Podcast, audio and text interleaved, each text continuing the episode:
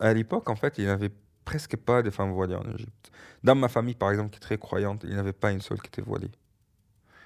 Et le voile, ça est devenu vraiment comme une mode.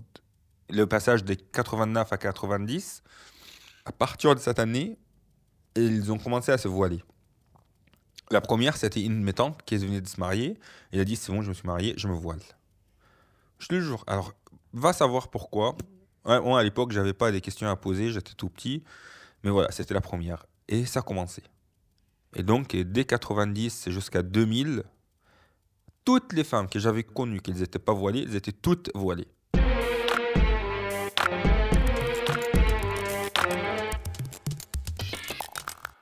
Alors curieusement, à la même époque aussi, c'était la première attaque terroriste contre un membre du gouvernement, qui était le président de, du Parlement. Et c'est à partir de ça qu'il y a eu une vague à la télé, partout dans tous les médias, qui dit que la description d'un terroriste ou une femme terroriste, c'est une femme euh, avec un niqab qui montre qu'elle a les yeux, habillée en noir, et le monsieur, il est habillé tout en blanc avec une barbe. À point qu'avec mon frère, avec tous nos amis, quand on voyait un mec barbu avec une robe blanche, on disait que c'est un terroriste. Éloignons-nous.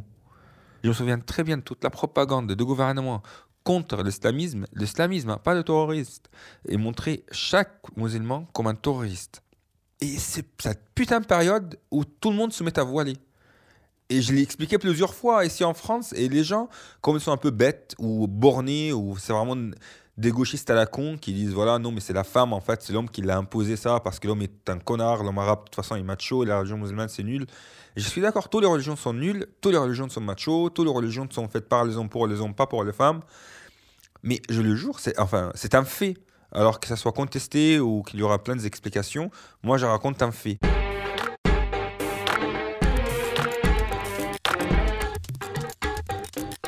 Peut-être c'est ça, c'est justement une réaction élargique à cette vague de propagande qui était genre euh, l'islam c'est du terrorisme.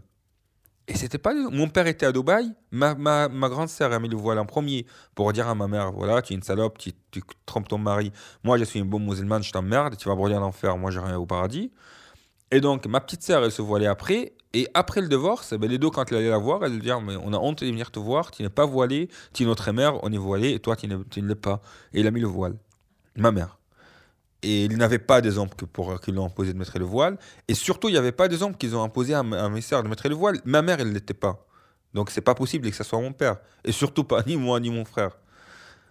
Et c'est ça qui me rend fou. Parce que nous, on, on avait de la pression sur nous en tant que mec. Moi et mon père.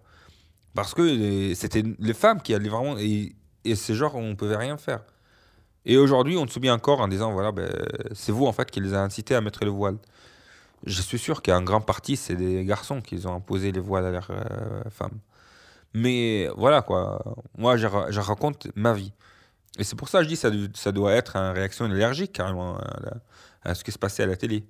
D'ailleurs, euh, en France, pareil. Plus il y a une guerre contre le voile, plus les positions des femmes voilées deviennent plus puissantes et ça me paraît logique, de toute façon. Dès qu'on met une guerre contre un courant culturel ou contre une religion, ça ne fait qu'augmenter et le rendre plus puissant. Plus tu interdis quelque chose, euh, plus ben, les gens euh, s'accrochent.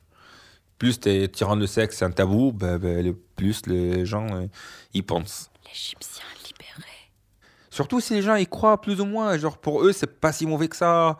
Oui, le voile, on peut le mettre, on peut ne pas le mettre, c'est pas grave, ça fait partie de notre religion mais il y a de la tolérance là-dessus. Et tout d'un coup, toi, tu dis non, c'est mauvais. Non, c'est mauvais. Votre religion est bête à dire ça. C'est mauvais. Et là, elle commence à se dire mais non, c'est pas si mauvais que ça. Mais arrêtez. Mais enfin, il est très bien, mais arrêtez de parler comme ça de notre religion. Mais ça va pas la tête. Mais voilà le voile. C'est un peu ça, non?